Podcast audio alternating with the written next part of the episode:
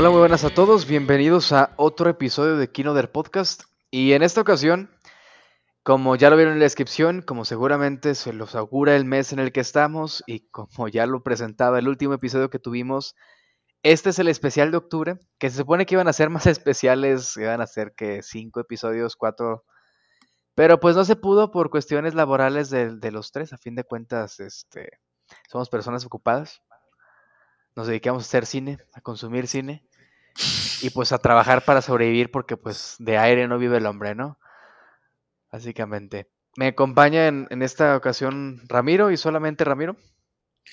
Así es, aquí estamos, Luis no se nos puede unir, le dan miedo a estas películas. Le dan miedo a las películas a Luis, pero bueno, yo soy Javier, como ya saben, y pues son varios temas, como ya presentamos en los episodios, bueno, en el episodio pasado dijimos que íbamos a hablar de varios temas, y como las personas organizadas que somos, eh, organizamos como diferentes episodios. No sé si quieras decir como cuáles eran nuestros, nuestros temas, Ramiro. Sí, el plan eh, para alguien que quiera escuchar cuando sí había motivación, digo, cuando sí había tiempo. El año pasado hicimos cinco también, ¿no? Sí. Eran cinco, sí. Cinco de, de, de, de nos, nos, fuimos por décadas. Ahora el plan era por géneros. No se hizo, pero los temas eran mexicanas. Uh -huh tenemos también fan footage. Íbamos a hablar un poquito de slashers. También queríamos hablar de paranormales y de internacionales, o sea, no gringas. Uh -huh. Y pues sí, eran esos. No se hicieron, pero vamos a intentar hablar de la mayoría que queríamos. Quizá dure un poquito más. Sí. Quizá en algunas nos apresuremos, pero va a ser, va a valer la pena para ser el único del mes. Ajá, va a ser el único del mes y queremos dedicarle, como dijiste, pues poquito tiempo a cada uno, no sé, tal vez 10 minutos, 15 a, a cada subtema. Pero recomendaciones habrá varias, así como de una vez les hago el aviso que estamos preparando algo para la cuenta de Twitter, así como ya, ya, estuvimos publicando recomendaciones para Netflix, para Amazon, así que también aparte de este episodio, pueden ir a nuestra cuenta de, Twitter, arroba Podcast a checar lo que hemos recomendado. Yo digo que en total, combinado este episodio con lo que hemos puesto en Twitter, van como unas, tal vez hasta 50 recomendaciones, 40 inclusive. Así que tienen bastante para ver de aquí al próximo año o lo que queda de... Vamos a seguir encerrados. Que vamos a seguir encerrados seguramente. Pero el, el, primer tema que íbamos a hablar, porque nos quedamos con la, las ganas el año pasado, fue horror mexicano, digamos. Uh -huh. que creo que es el que más te apasiona a ti, este, bueno, al menos sí lo he visto yo, me, me, gusta bastante, pero creo que tú eres el que más tiene pasión por este, ¿no, Ramiro? Sí, este, sí, se me hace, se me hace cool verlo. Sobre todo porque si te fijas, ahorita no existe, está prácticamente muerto. ¿Cuál Ajá. fue la última grande? La de kilómetro 31-2. A grandes, a grandes sí. Hay unas que fíjate que, de hecho, las quería comentar. Son como pequeñitas. No sé si son del mismo director, pero hay una, por ejemplo, que se llama Los. Los similares. Ajá. que tiene un estilo muy... Es, la película se ve de bajo presupuesto, tiene un estilo como muy de episodio de la dimensión desconocida. Ok. Pero vale la pena, está en Netflix, se lo recomiendo. Eh, pero pues, cosas de bajo presupuesto, a fin de sí. cuentas, que se ve que intervino, intervino más bien una agencia este, gringa de películas y no tiene nada que ver México, nada más los actores, ¿no?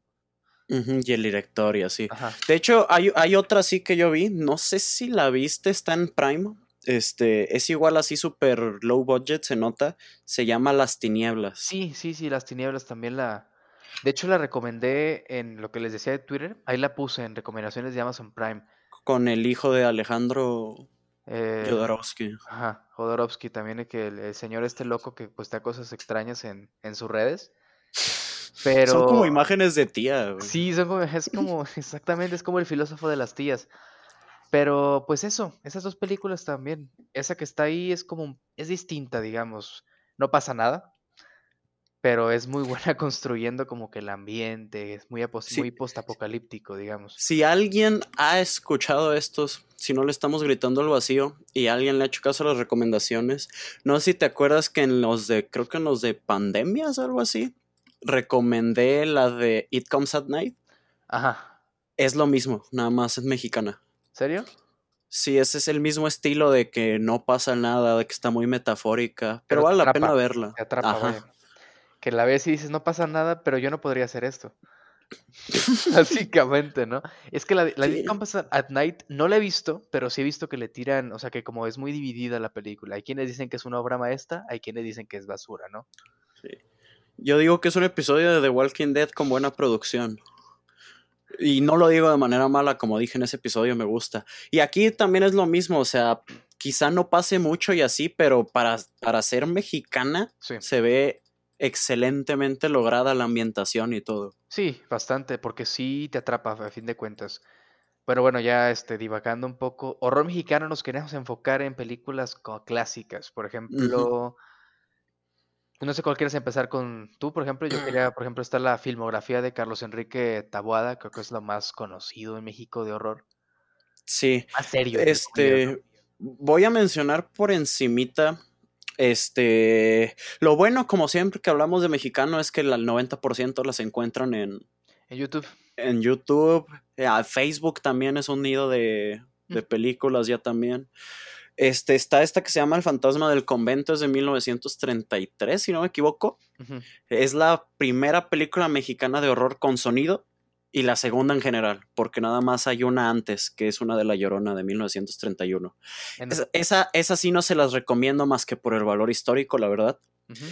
Pero esta del fantasma del convento sí está muy buena. Se trata de tres este, amigos que se pierden en un camino en la noche y el único lugar al que logran llegar es este a un convento y empiezan a notar cosas raras en el convento, ahí la dejo. Esta caería dentro de género paranormal.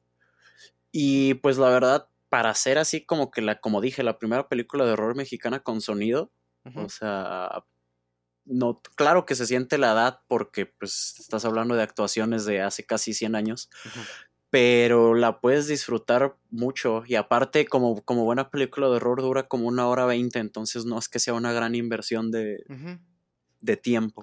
Pero suena, bueno, no lo he visto yo, pero suena ese, ese horror un poco más clásico que se popularizó mucho en Estados Unidos, por ejemplo, que es esa premisa, ¿no? Personaje que va en la carretera, ya lo pueden cambiar, que es un coche, que es una carreta, lo que sea, y llega a un lugar y pasan cosas, ¿no? Llega a un pueblo, llega a lo que sea. Y es una calca que la siguen usando actualmente y sigue funcionando si tienes como que buenos elementos y si eres buen director, tienes una buena historia. Así que por eso, por el valor histórico, así que supongo que sí vale la pena. Sí se la recomendaré a la gente en ese, en ese aspecto. Sí. Igual y si quieres tú agarra alguna de las de este, este hombre. Igual y por empezamos por la más popular, que siento que es la que ya todo, todo vio, todo mundo vio, entonces no podemos decir tanto. La de. Yo digo que te refieres a la de Hasta el viento tiene miedo, ¿no? Sí. Creo que es la más. A la de Marta Gareda. Totalmente. De hecho, iba a comentar eso que, hay una versión de Marta y Gareda y creo que la mayoría de la gente conoce esa. Porque cuando salió. ¿Sí se te hace que conocen más esa que.? Sí, porque se hizo muy popular cuando salió. Al menos yo recuerdo eso, la pasaban a cada rato. Y, y puede prestarse a confusiones. También la del libro de piedra tiene una, un este, remake. Toda su filmografía tiene, ¿eh? Creo. ¿verdad? Bueno, las de horror. Este, la de Más Negro que la Noche tiene un remake también que su único solo va a ser recordada porque fue la primera película mexicana en 3D. Porque, ay Dios, qué cosa tan fea.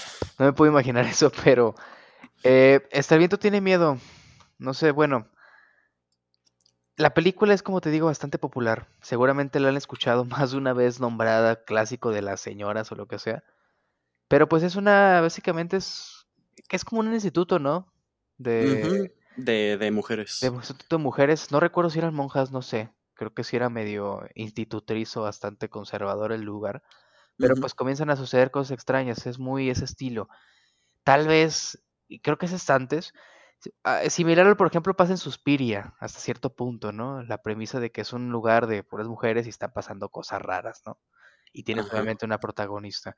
Pero Aquí se destaca bastante la labor de Tabuada, creo que lo, plasma en diferentes películas, es como nuestro Roger Corman, ¿no? En Estados Unidos está este director Roger Corman que hacía con bajo presupuesto películas de horror, bastante decentes. Utilizaba a veces a los mismos actores, eran historias muy simples, pero que siempre eran efectivas, ¿no?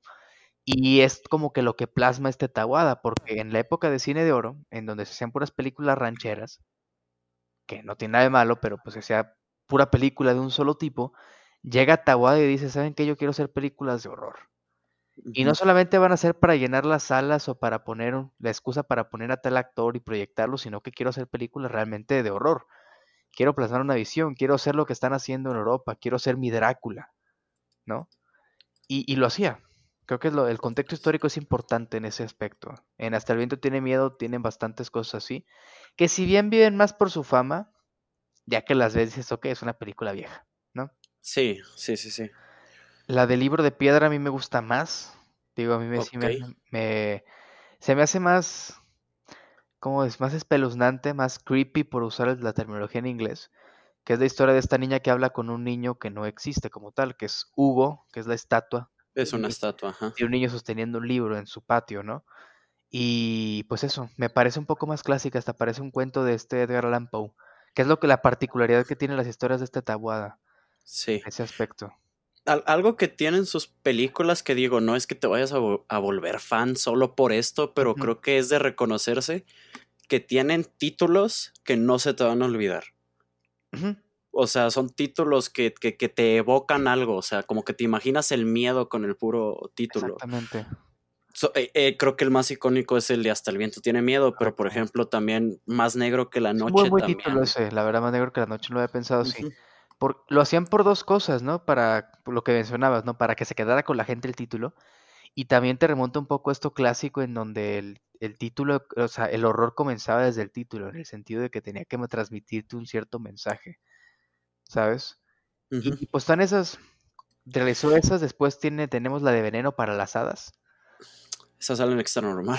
Sale en extra normal. Es muy famosa. Bueno, entre los entendidos que se han desvelado hasta las 3, 4 de la mañana viendo videos de miedo en YouTube, Sabrán que Veneno para las Hadas es famosa esta película del 82, 81 creo que es, porque en una parte, digamos que es una casa, salen muchas muñecas, en una parte, una escena común de la película, vemos como una muñeca que está de fondo se mueve la cabeza, ¿no? Y han comentado los directores y lo que me digas que no estaba en el guion, obviamente, no fue parte de ellos, y que simplemente se movió, ¿no? Y, y ha trascendido como un mito, ¿no? La película es bastante regular, pero ha trascendido el mito de esto mismo. Regular en el sentido de, pues comparándola con otras películas tal vez de la época, pero vale la pena.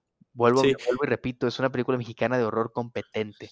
Sí, yo, y yo lo que, lo que destacaría de esta, las otras tres que tiene de horror, las que ya mencionamos, son muy sobrenaturales. Por ejemplo, hasta el viento tiene, tiene miedo, tienes fantasmas, este, más negro que la noche también, o sea, todos caen como dentro del mismo esquema, pero lo que tiene esta es que hasta cierto punto se siente como una, siento que este término de la nada le empezó a encantar a este podcast, pero coming of age, o sea, tiene, tiene, tiene mucho, es, es, mucho sobre la relación entre las dos niñas protagonistas. Completamente, sí, también es eso. más que de asustarte como tal. Entonces se me hace, es lo que hace interesante a esta. Completamente, porque sí, el, miedo viene, el miedo viene de cómo te presenta las relaciones humanas de, los protagonistas, ¿no? Una vez que los conoces, les comienzan a pasar ciertas cosas que tal vez puedan parecer como bastante de miedo, los afectan profundamente, es cuando te viene como un miedo diferente, porque ya te hicieron que empatizaras con los protagonistas, ¿no? Que es lo principal. Y pues eso, de Tabuada, mencionar muy buena fotografía que tienen sus películas, no quiero sonar bastante pretencioso, pero sucede. La comparas con otras películas, tal vez del mismo género, de la época. No le quiero tirar bastante basura al, al vampiro de Germán Robles, porque es icónico, pero esas películas, por ejemplo, tienen lo que conocemos como el, el Day as Night, por ejemplo, en donde filman de día y, te, tú tienes que suponer que es de noche. Es de noche, ¿no? Y, es ridículo. Y ese tipo de cosas. Y acá no sucede tanto, por ejemplo. Pues sí, pero fíjate que ya que la mencionaste, creo que sí vale la pena recomendarla. Al menos la primera, porque hay dos. Este, no sé si has visto las dos o... Vi la primera nada más, vi la primera nada más porque yo era mucho de ver de película con mi abuela. De hecho, esas películas seguramente las han visto, las han pasado por ahí. Tal vez quien nos escuche las ha visto también por ahí. La primera la vi y sí es competente. La comparas con lo que estaba haciendo en Estados Unidos, por ejemplo, en Europa, y pues la verdad es lo mismo. Sí, sí, sí. Lo que, lo que yo por lo que recomendaría esta que digo, eso no es tanto gracias a la película, pero ayuda el hecho de que sea mexicana, que al final es de lo que estamos hablando, que la verdad los vampiros funcionan mejor aquí, creo yo, por la iconografía de la cruz. Ajá, también es eso. México es un país muy religioso, digo, cada vez menos.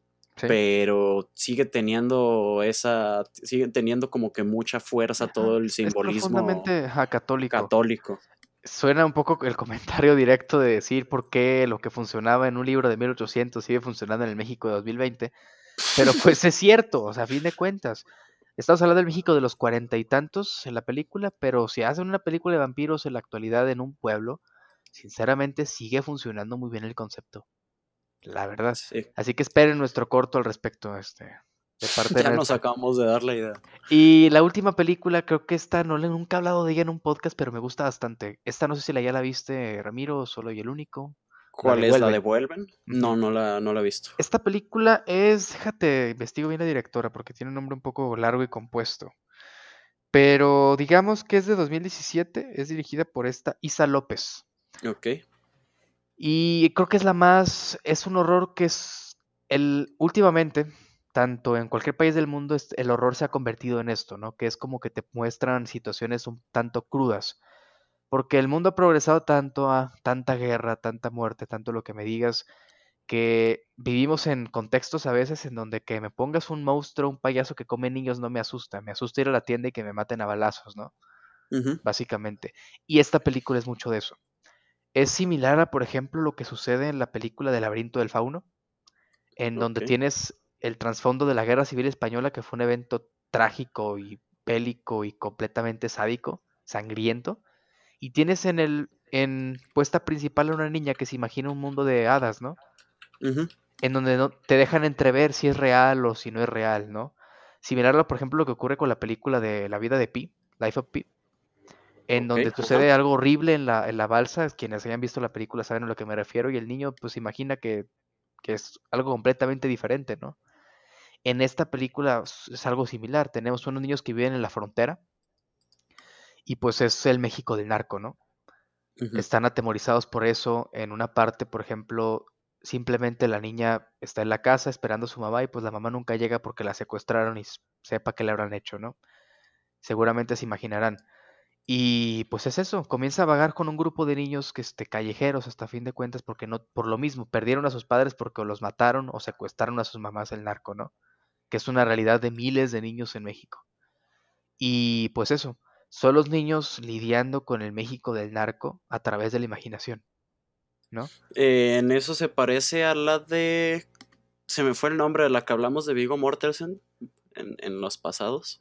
¿Cuál es? No. La de que, que regresa a su casa con su hermanito, que, piensa que su vecina es un vampiro. Sí, sí, sí, sí, sí, la de. La de. No me acuerdo cómo se llama, pero sí. Sí, que, que, era, era, como que la, la, inocencia, este. La inocencia infantil disfrazando la, la, cruda realidad, ¿no? Es básicamente. Completamente eso. Sí, sí, sí. Ahorita recuerdo cómo se llama la película, ahorita recomiendo los dos porque hablamos de ella el año pasado, de hecho. Pero sí. Este, sí, es algo así. Y creo, para terminar con, con las mexicanas, creo que algo ahí, así iba la que quería recomendar Luis. No, no tuve tiempo de verla, pero creo que era algo así también, ¿no? Con comentario social. Es comentario social a la región salvaje. No recuerdo bien cuál fue la historia. Este, en algún episodio Luis la cuenta mejor que nosotros. Pero es eso, otra vez vuelvo a lo que. Esta película me gusta mucho. Por lo que digo, es el comentario social es el comentar en México el horror casi no sirve y hay que decirlo. Por lo que decía, o sea, la gente aquí no tiene miedo a un payaso, le tiene miedo a salir a la calle, ¿no? Y es algo que no somos ajenos, ni siquiera los que grabamos el podcast, y hay que decirlo, la verdad. Sí, sí. Y, y, pues eso, por eso me gusta esta película, porque usa esos elementos y porque es básicamente una fantasía negra, como El laberinto del fauno, una película que me gusta bastante también. Sí, que, que, igual está recomendada, aunque creo que nadie necesita que se la recomienden. Sí, es, esta la, es, creo que está en... En Prime. En, Prime está. Y la que decías de Vigo Mortensen se llama La piel que, que brilla o The Reflecting Skin, que es del sí, 90. Esa, sí, Que si quieren escucharlo un poquito más a fondo, escuchen los de... El pasado, el de 1990. El Halloween pasado, ajá. Pero pues eso. Eh, y, y de, de, esas pasamos así como que a las palomitas, las palomitas de maíz del horror. Creo que son de las que a mí me gustan más. Queremos hablar de fan footage. Quiero decir, no, ahora no voy a hablar de De The Blair Witch Pero casi nunca has hablado de eso, Ramiro. Ajá, este. Yo sé que ni la han de conocer, pero ahora sí la vamos a variar. Este, aquí hay que decir la verdad, a mí me gusta mucho este género cuando lo hacen bien, pero para que lo hagan bien, ay, güey.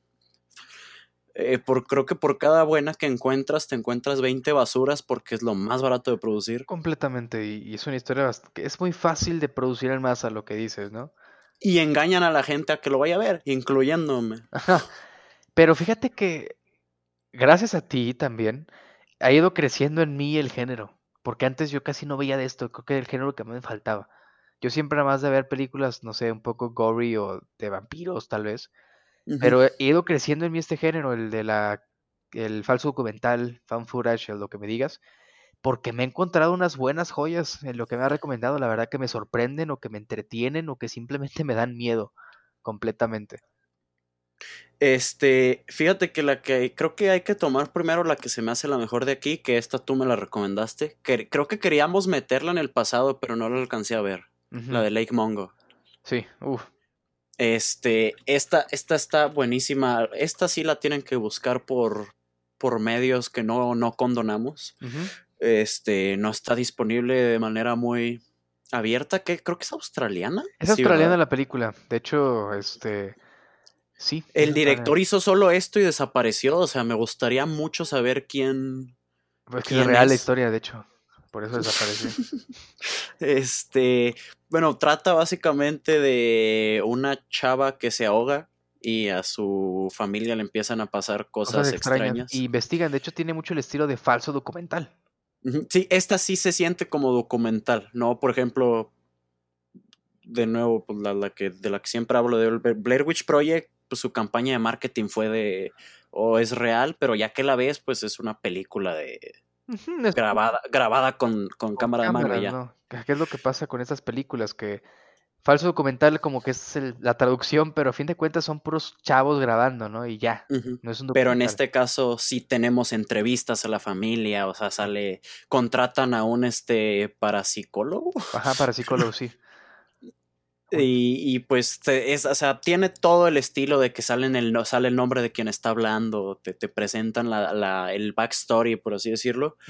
Está muy buena porque sí, de, verdad llegas a creer, o sea, si, si, si de verdad te pones en el mood para verla, en algún momento sí te crees que estás viendo un programa de Discovery Channel, de, de Investigation Discovery. Completamente. Y, y lo que me gusta de esta, fíjate, es eso mismo porque va progresando. A mí me gusta, y pasó igual con la, la bruja de Blair, que dijimos que no le íbamos a mencionar, pero hay que mencionarla.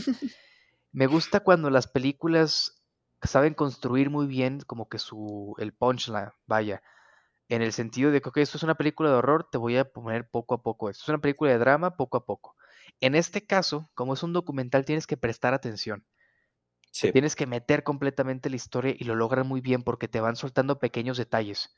Algo extraño y paranormal está sucediendo alrededor del lago y la desaparición de esta chica, y te lo van soltando poco a poco en la declaración de tal fulanito, de tal vecino, de tal este vecino del pueblo, de la mamá, de lo que me digas, ¿no? Todo progresando a una escena que sin temor a equivocarme, yo que he visto en serio, sin mentir, más de 500 películas de horror, es la vez que más miedo he sentido cuando estoy viendo una película. Genuinamente me sentí así, hoy horrible, ¿no? Yo sí, sí. estaba con audífonos viéndola, en el momento cuando pasa eso yo sentí que ese frío porque te va por la espina completamente y, y, pues no, obviamente no voy a decir qué pasa, pero vale mucho la pena y este hype que estoy armando no es en vano, en serio. No, no, no. Voy a, voy a volver a hablar por Luisca en esta, porque este no, no, no pudo estar con nosotros, pero sí, sí es cierto que le dan no, no soporta ver tantas películas de horror como, como uno, no le enfadan, pero lo convencimos de ver esta y me acuerdo que me, mandó un mensaje de que aventó la computadora al piso o algo así es en, que esa escena. Lo hice que decirlo, Luis, eso está muy fácilmente. Eh, fuera, de, fuera de broma y no lo culpo y esta película en serio es, la parte cuando llegas a eso porque lo va construyendo lo va construyendo lo va construyendo y cada parte hasta que llegas a eso y si te sientes de que hay como como ver, no sé, o sea, esos videos en, en, en, YouTube en donde sientes que es real porque te dicen que es real, ¿no? Es como por 100, básicamente. Y, eso que dijiste de poner atención, este. Mm, pongan atención a, la imagen. Sí. hasta ahí. Es que sí, sí, sí, es muy feo. Me recuerda, por ejemplo, hay una película de, David Lynch, que como bien saben es de mis directores favoritos. Hay una película que se llama este, Mulholland Drive, ¿no? Y tiene una escena así, porque quienes conozcan a Lynch no me dejarán mentir, eh, es muy bueno construyendo este tipo de películas. No ha hecho horror como tal el tipo, pero es muy bueno construyendo este tipo de escenas. Es una escena donde tienes a dos tipos hablando en una cafetería, ¿no? Se les resumo. Eh, uno le está contando al otro una pesadilla que tuvo y hay silencio sepulcral, no escuchas ni siquiera el sonido de la cafetería, ni el viento suena, nada más son dos personas hablando. De la pesadilla esta sale y el tipo y pues básicamente pasa algo que vio en su pesadilla. Y es una construcción como de 20 minutos en donde llegas a la parte final y sientes que se te para el corazón. ¿no? Aquí son dos horas de eso. O bueno, más bien como una hora y quince. Sí. Este, fíjate, no la tenemos en la lista, pero ya que estamos con, falso documental como tal, también esta recomendadísima. Esta no es una película como tal, es un especial que televisaron en la BBC en el 92, creo. Este se llama Ghostwatch.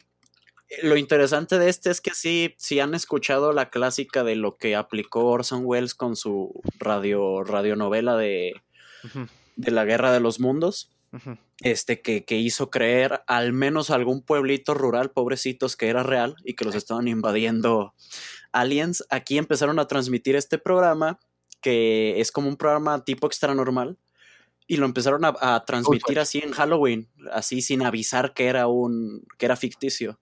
Entonces no tenían a la gente llamando después de verlo a la cadena preguntando que qué estaba. ¿Qué pasó? ¿Qué es eso? No, es que sí. ¿Y qué fue los ochentas, no? Es del 92. En el 90. Pones eso en la televisión. Estamos hablando de un mundo pre-internet.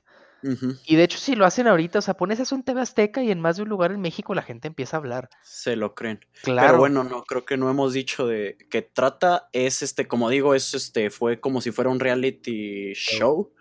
Este, está, está inspirado mucho en, si han visto El Conjuro 2, han visto en lo que se inspiraron para esto. Es esa, ¿no? Es historia, tengo entendido. Sí, es, la misma historia, pero obviamente no pusieron a los, a los Warren, pero es la misma historia de una familia sin padre, o sea, solo la mamá y sus dos hijas. Comienzan a ser acechadas, vaya. Y pues tenemos que el programa está con ellos acompañándolos, investigando, como digo, es, es como si estuvieran viendo extra normal británico. Y pues empiezan a pasar muchas cosas. Está muy cool también está muy bien hecho como Lake Mongo de que sí te crees que estás viendo algo real en cierto punto, si te dejas llevar, obvio. Si eres de los que a cada rato está de, güey, eso no podría pasar. claro que no te la vas a creer, pero pues si, si eres de los que se, se pone a ver una película y se deja llevar, disfruta, métete, métete imagínate, ponte en el contexto, lo que mencionabas, ponte en el contexto de que está pasando eso en la tele. O sea, imagínate que es extra normal. Vaya. Y pasa eso y ok, y, por eso me gusta mucho esa película, la verdad. Y hay varias así, por ejemplo, este, bueno, no sé si quieres seguir con otra de fan footage, porque ejemplos así hay varios. Hay una, por ejemplo, que se llama WN, WNUF Halloween Special, que es este también estadounidense, que es como, dura hora y media la película, es como del 2015, y básicamente es como una transmisión televisiva constante, de que ves hasta los comerciales, ¿no? Y sí, igual un programa en donde está como que investigando una, desapare un, una casa como maldita. Y es exactamente lo mismo, tienes a los investigadores que se van metiendo y todo, y te ponen hasta los comerciales de dulces y todo, porque es como si estuvieras viendo la televisión, digamos. Y la experiencia es bastante buena, yo la vi el 31 de octubre pasada, y es la experiencia es bastante buena porque es como ver hora y media de lo que es la televisión en, Halloween. Vaya, vaya ¿no? Y es como el mismo concepto, ¿no? Pasa algo en la investigación paranormal y pues también se lo recomiendo por eso. Sí, fíjate que yo de la de Ghostwatch me acordé también aparte por lo que dije de que en Lake Mongo pongan atención a la imagen. Aquí también. este, que, que, se, ese es algo que se me hace muy cool. Eh, muchas películas de horror lo hacen, no, no solo estas, pero les, les puedo ir así como que spoileando. A veces van a, puede que hay, haya cosas que están en el cuadro y no son a las que se supone que les debes de estar poniendo atención. Entonces cuando las llegas a notar, se sienten los escalofríos de, ok, no debía de ver eso. Ajá, exactamente, pero pues es muy bueno en eso, te digo, como ya mencionamos, cuando se sabe hacer, cuando se tiene ingenio, este género puede ser explotado al máximo, completamente. Por ejemplo, eh, hablando de ingenio, no sé si te parece que hablamos de la de Host. Sí, es lo que te iba a decir. Salió este año y es una película hecha en Zoom. básicamente, ¿no? Ah, sí. Tal cual, es hecha en Zoom, es la premisa que... Fácil, la película dura como una hora, así que pues... Dura, lo que una llamada gratis de Zoom, dura 40 minutos. Sí, ¿verdad? sí. No me había fijado en ese detalle, pero bueno. Es, es básicamente es un grupo de amigos, creo que son londinenses o británicos por el acento, ¿no? Sí. Entonces es, un grupo de amigos que hacen una llamada en Zoom porque una de ellas quiere invitarlos como a hacer una sesión espiritista, ¿no? Y lo están haciendo en Zoom. Y obviamente pues están jugando, es como de que, ah, pues nos vale madre esto. Lo estamos haciendo porque tú quieres o lo que sea, ¿no? Comienzan a suceder cosas extrañas. La película nos recuerda mucho esta de, ¿cómo se llama? La de eh, Unfriended. Unfriended. La 1 y la 2 pero tiene su mérito porque a fin de cuentas es tomas un concepto que está muy popular en el año y haces una película y dentro de lo que cabe es suficientemente competente a fin de cuentas. Sí, o sea, no, no, no se muere con el gimmick. Ajá. Es soportable, bueno, no soportable, suena, suena que está mala. O sea, es buena aparte del gimmick. Ajá, y el gimmick mismo juega a su favor, por lo que mencionabas, porque la película dura lo que tiene que durar. No puedes extender ese concepto a un año y media, lamentablemente, creo que es el punto negativo de Unfriended, por eso no me gusta tanto. Hazla de media hora y ya, se acabó, y es, un es una buena idea, vaya. Sí, de hecho lo que pasa con el fan footage, pasa con el horror en general, pero yo lo he notado mucho con el fan footage, y es que sienten la necesidad, y también pasa en esta hasta cierto punto, pero como dura tan poquito, lo dices, ok, sienten la necesidad de ir este, subiendo la, vara de lo que está pasando hasta un nivel que dices, ok, esto ya párale. Sí, este, exactamente. ¿por, qué no se ha acabado esto? ¿Por, qué sigues grabando? ¿Por qué sigues grabando? Es como. Hay una parte, por ejemplo, hace poco vi otra vez la de Blair Witch. Otra vez. Y una parte, no, no recordaba este detalle, que este George y Mike, los protagonistas, siempre le están diciendo a Heather. Que deje de grabar. Que deje de grabar, o sea, es como ya, ¿qué pedo? Y eso es un detalle que me gusta cuando lo veo en este tipo de películas porque es la pregunta que todos nos hacemos, cualquier, cualquiera con sentido común, a fin de cuentas, ¿no? ¿Por qué no tiras esa cámara? ¿Por qué no tiras esa cámara? De hecho, es en un comentario en donde ella dice que es como despegarse de la realidad, que después lo retoman en la, en la secuela que a mí no me gusta, pero vi esos detalles, pero bueno, ya estoy divagando bastante entre el mundo de Blair Witch, pero pues eso, es el hecho de tomar como saber con qué estás trabajando y no excederte. Saber que muchas veces en, en, el horror más es más bien, menos es más, en el sentido de que poner menos cosas, buenas cosas es mucho mejor para tu historia. Este, ¿qué te parece si agarramos una última y nos movemos a slashers? ¿Te parece? ¿Cuál te gusta más para seguir? La de Quería, bueno, es que la de Creep está muy distinta, pero a mí me gustó mucho la de Hell House, entonces no sé. La de Hell House, fíjate que también, es que a mí también la de About So Beloved, la de... Ah, sí, a ver, voy, voy a, hay que aventar un speedrun. La de Creep está en Netflix, ¿no? Con eso la podemos recomendar. es original, ¿no? ¿O no? Creo, creo que va a ser tipo Cabin in the Woods, que son esas que viven, viven en Netflix. Y... Viven en Netflix, pero es muy buena. Este, la película es simple, ¿no? Digamos que un tipo recibe, no recuerdo, básicamente un anuncio en internet que quiere que lo grabe. Ajá. En Craigslist de un tipo que quiere que lo graben, va un este un fotógrafo aficionado a grabarlo y pues se dedica a eso. Y el tipo es muy extraño, muy, muy este, excéntrico, ¿no? Cosas raras pasan y pues ya descubrimos cuáles son las verdaderas intenciones del tipo, ¿no? Porque empieza a ser acosado el, el fotógrafo aficionado, ¿no? es una historia muy simple, el final está muy bueno, tiene una secuela que desarrolla más el personaje principal, que es en este caso el excéntrico, y se la recomiendo por eso. Tiene partes buenas, vaya.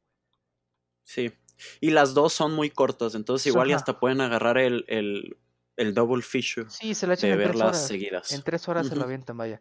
La de Hell House, esa la vi hace poco, no sé cuándo la viste tú. Este, yo la vi el año pasado, pero sí, sí me acuerdo. De hecho, creo que se, creo que yo la puse en la lista, ¿no? Sí, tú la pusiste en la lista. este, pues si quieres, agarra tú la sinopsis, tú que la acabas de, ver más que no. Yo la vi hace como unos 10, 15 días. Este, pues digamos que es como la historia de cómo unos jóvenes construyeron una casa del horror. Vaya. En uno, en uno, una atracción. una atracción, una casa de horror en un pueblito, en un hotel abandonado, ¿no? Y muestran que en la noche de, sí fue la noche de estreno, ¿no? Ajá, cuando abrieron. Ajá, la noche de inauguración pasa algo, básicamente mueren como unas cuatro o cinco personas, un poco más.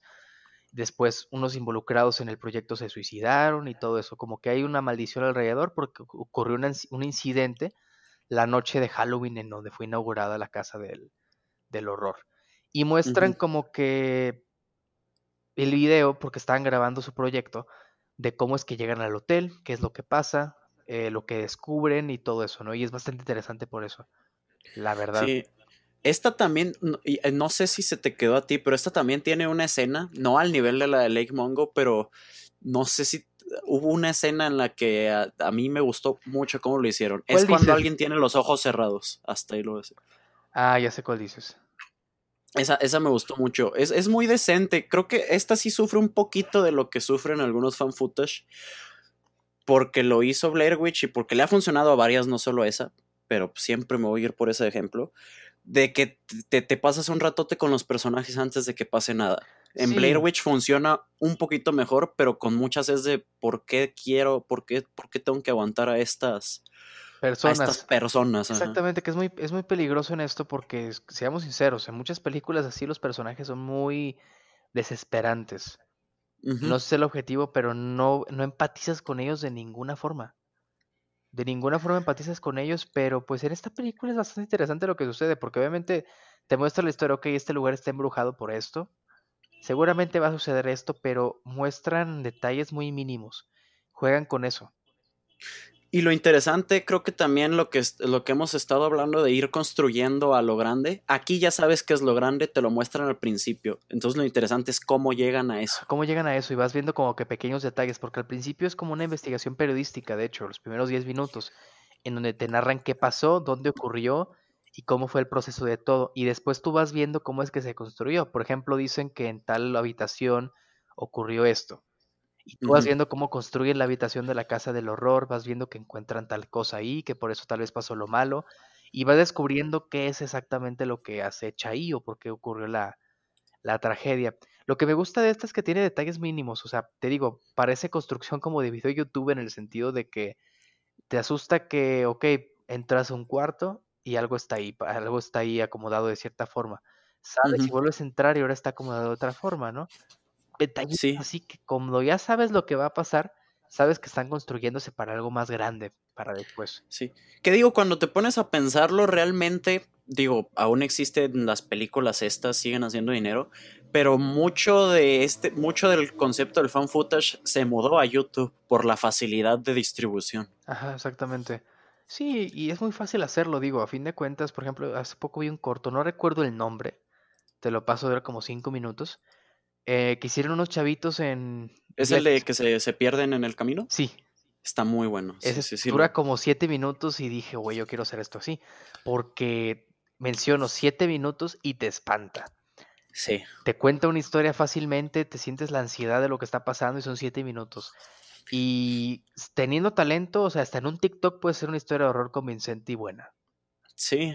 Lo, lo, lo único que fíjate que pasa en ese cortito, que digo, igual yo quisiera haber hecho eso, no digo que no lo estoy criticando. Que lo podría hacer mejor. Pero, pero pasa, y pasan varias películas de fan footage y pues está, bien, está bien este, hablar de las fallas.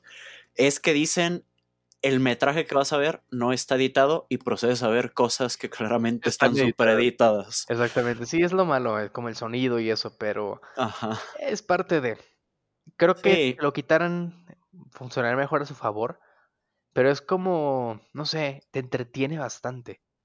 El Sí, al final tiene su, su encanto. el simple hecho de por un, que por un segundo piensas que lo que estás viendo es real, con eso te ganaron. Y es lo bueno de este tipo de películas, creo que es lo más positivo que puedes encontrar en este, en este género. ¿Sabes? Por eso me detesto tanto las de actividad paranormal, por ejemplo. O, u otras, en donde ya llega un Nothing happens the movie. Ajá, nothing happens. Y aparte el hecho de que en ningún maldito momento puedes llegar a pensar que tiene calidad de, de fan footage en el sentido de que no sientes que, o sea, se sienten cámaras profesionales, vaya. Se siente cámara profesional, ángulos profesionales, todo profesional, como que no se le cayó la cámara, alguien la decidió poner ahí para que grabara cierta cosa y es como, es ridículo. Este, ¿te parece si terminamos con la de Asabov? Es así porque tiene un concepto que a mí me encantó. No me gustó tanto la ejecución, pero me, me, encantó el concepto completamente. Sí. Es Indiana Jones en. Ajá. Indiana Jones fan footage. Y con horror. Ajá. E, en resumen, como bien conocen, está, existen las catacumbas de París, que por sí solo es un lugar real y bastante espeluznante porque está lleno de cráneos humanos como bien sabemos, llegó un punto en donde no tenían dónde enterrar a la gente, así que las enterraban en muros, también fue la Inquisición.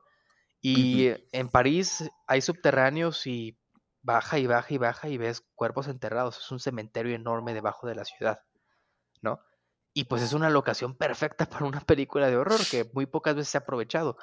En esta lo hacen, es este de, de horror como tal, pero tiene muchísimos elementos de horror. El hecho de decir qué está pasando, hacia dónde estamos yendo, eh, claustrofobia, por ejemplo, como lo que hace la película del descenso.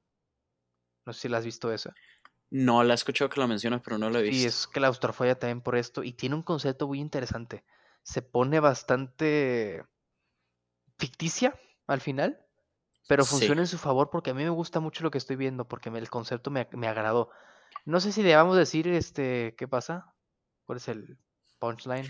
Están buscando, ah, creo que por, por, eso dije lo de Indiana Jones y creo que yo hasta ahí lo dejaría para que mejor la, la vean, pero el chiste es que están buscando la piedra filosofal. Obviamente este es un objeto mágico.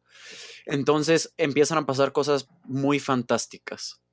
Que puede que esté, o sea, si los vieras en una película no fan footage quizá, dirías, por qué están haciendo esto. Creo que aquí funciona un poquito más porque no estás acostumbrado a ver este estilo de, de historia en, en, este género. Se sale de lo normal de una bruja, un fantasma. Creo que eso es lo que tiene, o, no sé a qué ibas tú con lo del, lo del punchline. ¿Hiciera eso? Eh, pues, ¿qué pasa cuando siguen bajando a lo que voy, no? O sea, ¿a dónde, ah, ¿a dónde llegan? No sé si cuente como spoiler, pero ya se lo imaginarán, ¿no? Al fin de cuentas es muy bueno lo que están haciendo por cómo progresa la historia y sobre todo el final. ¿Qué es lo que sucede al final? Como que rematan en eso. La película, como dije, no tiene ningún reparo en decirte esto es real. O sea, así de cuentas es una historia, es una historia de, este, de horror muy ficticia, grabada con cámaras en mano, pero nunca hace el esfuerzo de decirte, ok, esto es real o lo que sea, nunca se, no intenta mantenerse pegada al suelo, quien dice. Este, y pues eso me gusta bastante, la verdad. Tiene sus pequeños detalles negativos, digamos, como cualquier cosa. Hubiera preferido el concepto hecho sin cámaras en mano, creo que hubiera funcionado mejor. Sufre de lo mismo que digo de que en el tercer acto es como de, ok, va a empezar a pasar todo. O sea, se, llega, empiezan a pasar cosas que dices, esto está pasando en las catacumbas. Eh, tiene, tiene sus detalles, pero a mí creo que por el concepto simplemente vale la pena verla. Y pues bueno, vamos a, acabamos de decidir dividirlo en dos partes para quien se quiera castigar y escuchar las dos. Este, vamos a terminar con slashers. Teníamos un documentito con recomendaciones. En los slashers lo dejamos abierto porque la verdad, ya que viste uno, viste, la mayoría. Ajá. Entonces, pues no sé cuál quieres recomendar tú así, al, así que el primero que se te ocurra. Mira, no voy a caer en los, los clichés de comenzar a decir este que viernes 13, que Halloween y que todo eso. Obviamente se lo recomiendo. Recomendaría primero que vieran Halloween, que está en Amazon Prime, dirigida por John Carpenter del 78, 79, no recuerdo bien el año, creo que 78. Pero bueno, es como que el, el, que puso la calca para lo que vendrá después hubo toda una, una este, fiebre de películas de, fan, de de slashers entre el, entre el 80 y el 82. Lanzaron demasiadas, una que, no sé, la de la de Bloody Valentine, la de Black Christmas, la de... Hay una inclusive donde es un Santa Claus asesino, una que se llama The Prowler, en donde es un, este, un este, marín de la Segunda Guerra Mundial. Hay demasiadas, ¿no? Y solamente sobrevivieron unas pocas, ¿no? Pero sí le recomendaría, por ejemplo, la primera slasher como tal es una que se llama Black Christmas, que esta que recuerdo es más vieja, que inclusive que Halloween. Es de los 60, ¿no? Sí, y vale mucho la pena por esto. Esta, la película es canadiense inclusive. Y sí es un poco distinta porque es como cuando marca este, esta cuestión de una sola persona matando a más de una persona durante la película. Y hay un misterio de que se revela al final de quién era realmente el asesino, ¿no? Y comienza a poner calca en ese tipo de escenas en donde ves nada más el cuchillo y después baja y mata a alguien o se escucha un grito y cosas así, ¿no? Que después sería muy popular después. Y pues ya, ya después hay muchos, recomendaría, me saltaría hasta los noventas y le recomendaría la de Scream, de Wes Craven, que llega como que a rescatar el género del horror, porque en ese tiempo es, la película es del 90 y... ¿De qué año? 96. En ese tiempo el horror estaba casi muerto. Esta era directamente a video de, de Blockbuster. No, nadie veía las películas de horror en, la, en el cine. Y llega Wes Craven y dice, ok, voy a satirizar esto. Y hace una sátira completamente, y es muy buena, porque satiriza como que las reglas del horror, las reglas del slasher, cómo funciona una película del horror, qué estaban haciendo mal estas, por qué ellas son repetitivas y convierte y termina siendo una película bastante meta y bastante buena en eso. Yo creo que en esas dos como que resumo un inicio y un final hasta cierto punto. ¿Qué, ¿Qué, slashers han salido últimamente? O sea, obvio, pues siguen saliendo secuelas. Está Halloween, acaba de salir en 2018. Ya, ya hubiéramos visto la, la nueva si no se hubiera acabado el mundo. este, sí, no hay muchos, ¿verdad? es que casi ya está muerto el género, o sea, ya casi no se saca de ese tema. Que yo siento, es que siento que alguien necesita llegar a darle, o sea, se van a seguir haciendo cosas sólidas como lo de Halloween, creo que está disfrutable, la puedes recomendar. Están las dos en Prime, ¿no? O sea, está la, la, de John Carpenter y está la nueva también. Creo que ya subieron todas, de hecho no, no vean todas. vean la primera, vean la de 2018 y vean la, la 3 quizá. La 3 que tiene su particularidad, digámoslo de una vez, no sale... No es un slasher. No es un slasher como tal, pero es una muy buena película de Halloween. Así que sí se la recomendamos en ese, en ese aspecto. De Halloween, no tanto de la saga, sino Halloween en general, como que el ambiente. El mood. Este... Fíjate que, pues, siento que está bien recomendarla porque es de esas que están en la conciencia pública, pero creo que nadie ha visto, bueno, no muchos han visto. Dos años antes de Halloween sale la, masacre de, de Texas. De Texas, dirigida por Tobe Hooper. Y lo que tiene esta de cool, yo diría, este, es que se siente muy cruda normalmente con algo que tienen los slashers es que se sienten divertidos. O sea, obviamente estás viendo a gente morir y así. Pero se siente como de, ah", o sea, quieres que se mueran. Se siente falso en ese sentido, a, como... A, eso vas. Muy acartonado, digamos, los personajes y todo. Es como de que, ah, pues te vas a morir y ya me caes bien gordo. Aquí es diferente.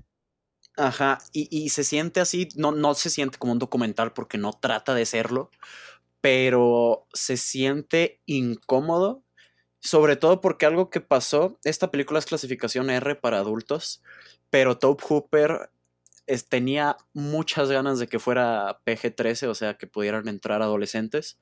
Entonces la trató de grabar lo más este, no sangrienta que, se pudiera. Y si, te, y si recuerdas, no hay mucha sangre durante no, la, película. no es sangrienta, pero es muy...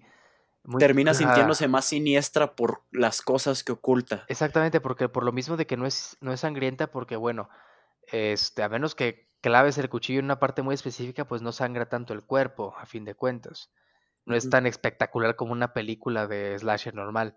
Y se siente un poco más cruda, más directa, porque le, no sé, eh, lastiman a alguien, obviamente no sangra tanto, nomás grita. Y aquí es mucho eso. Pesa más, por ejemplo, un grito que un estallido de sangre. Y, se ve, y se ve más aquí, en esta película. Es muy cruda, es sobre la Estados Unidos rural, digamos. Y es sobre si ahorita van al sur.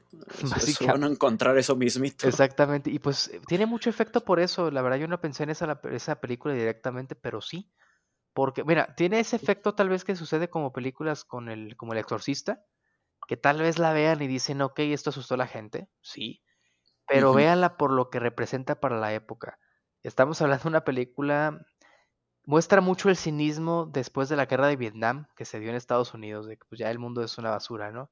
No hay futuro, ni siquiera porque eres un chavo que tiene nueva novia o nuevo novio, tienes como que oportunidad, o sea, te van a matar, básicamente.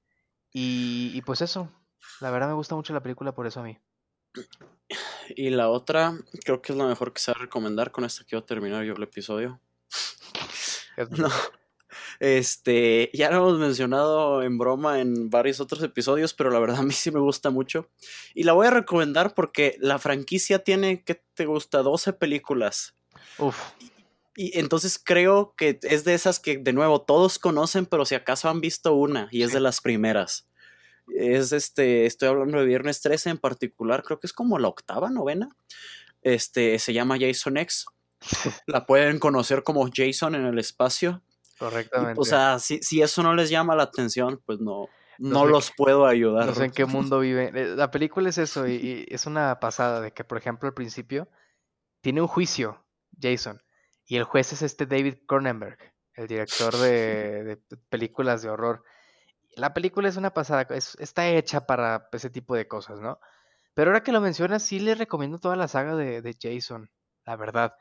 Eh, cabe mencionar que todas las demás, tanto de la de Freddy Krueger, Jason y Halloween, fueron las que sobrevivieron al después del 82, cuando dejaron de hacer tantas películas de slashers. Fueron las únicas tres. Y las de Child's Play y las de Chucky, ¿no? Que salieron mucho después. Pero la de Jason creo que es la más sólida porque siempre supo lo que estaba jugando. Sí, este, sí es lo que te iba a decir. Son, Halloween tiene unas muy buenas que están en, súper encima de, la más buena de Viernes 13, pero no todas son esas. No, todas son la primera. Ajá, exactamente. Y acá siempre. La masacre de Texas, fíjate que tiene una crisis de identidad para mí, pero fea. O sea, tienes la primera de la que acabamos de hablar. Luego tienes la segunda que al menos dices, ok, también la hizo Tope Hooper, hizo lo que quería hacer. Esa es comedia. Eh, y luego no sé qué quieren. Hay una con Matthew McConaughey hay otra con Alexandra Daddario que se supone que es una secuela de la original, pero es un remake. No pero véala, vale mucho la pena, se la recomiendo.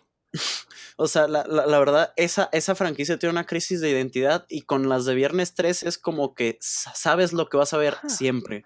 Puede que esté un poco más me, puede que una te guste más, puede que salga una obra de arte como Jason X, pero siempre vas a, o sea, mientras disfrutes el género del slasher, sabes que vas a disfrutar una película de, de, Y sí se la recomiendo, miren, eh, directamente de la 1 a la 3 no vale mucho la pena, ni siquiera la primera es tan buena, la verdad.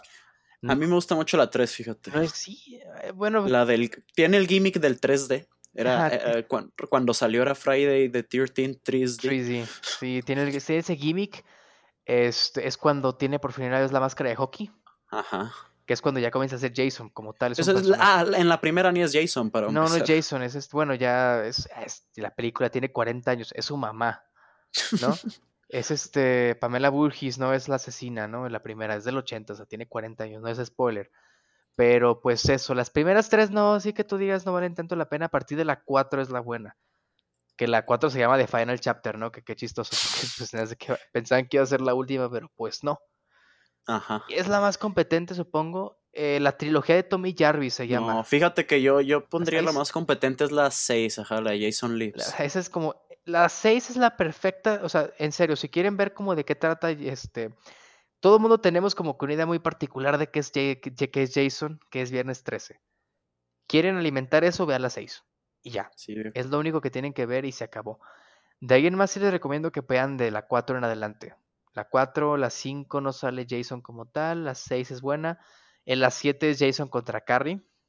No literalmente, no lo mencionan. En la 8 va a Manhattan. Literal es Jason caminando por Nueva York. En la 9 va al infierno. En la 10 está en el espacio. La 11 es contra Freddy. Freddy contra Jason. Ajá, Freddy contra Jason. Que también es una obra maestra esa película, la verdad. Ajá. Y... Es como de, de verdad estoy viendo esto. Exactamente. Y la doceava es un remake creo que hablé ya yo del remake cuando hablamos de remakes, ¿no? Sí, hablaste del remake. Eh, mira, la película es, se siente como remake, pero es competente y sale uno de los tipos de Supernatural, así que pues está cool por eso. Yo, yo recomendaría que se queden porque, o sea, no es cualquier cosa ver 12 películas de un güey matando, matando campistas. Yo, yo me quedaría con la 4, como dices. A mí me gusta más la 3, pero creo que sí, la 4 le suele gustar más a la, a la gente. Exactamente. La 4, la 6 y la, y la de Jason X. ¿Cómo se llama el La- corto? El que de hace poco. Never High Calon. Ah, es- está mejor que toda la franquicia si te vas a pura calidad. Es correctamente, dura como 50 minutos. Está en YouTube y vale muchísimo la pena. Es la no oficial treceava película de Viernes 13. Que, de hecho, sí, esa, esa franquicia tiene un problema con, con copyright que a ver cuándo vuelve a ver una película. Desde. ¿Qué digo? No, no me, ar- no me apura que haya Ah, otra. no me urge. Ajá. Pero sí estará, a fin de cuentas, o sea, es lo que digo. Luego La- sale el remake de Nightmare. güey. Es exactamente. Eh, no vi las. El remake de Jason, o sea, de la Viernes 13, no lo vi en el cine. Si sale otra, la voy a ir a ver en el cine. Porque quiero una película de esas en el cine. Es como la de Halloween. Que me sorprendió siendo una película muy buena. Pero también fui por el hecho de que voy a ver una película de Halloween en el cine. La experiencia como tal. Que como bien sabemos, ya se acabó la experiencia cinematográfica. La mató el COVID. Pero Nolan no lo pudo salvar. no la, no la pudo salvar.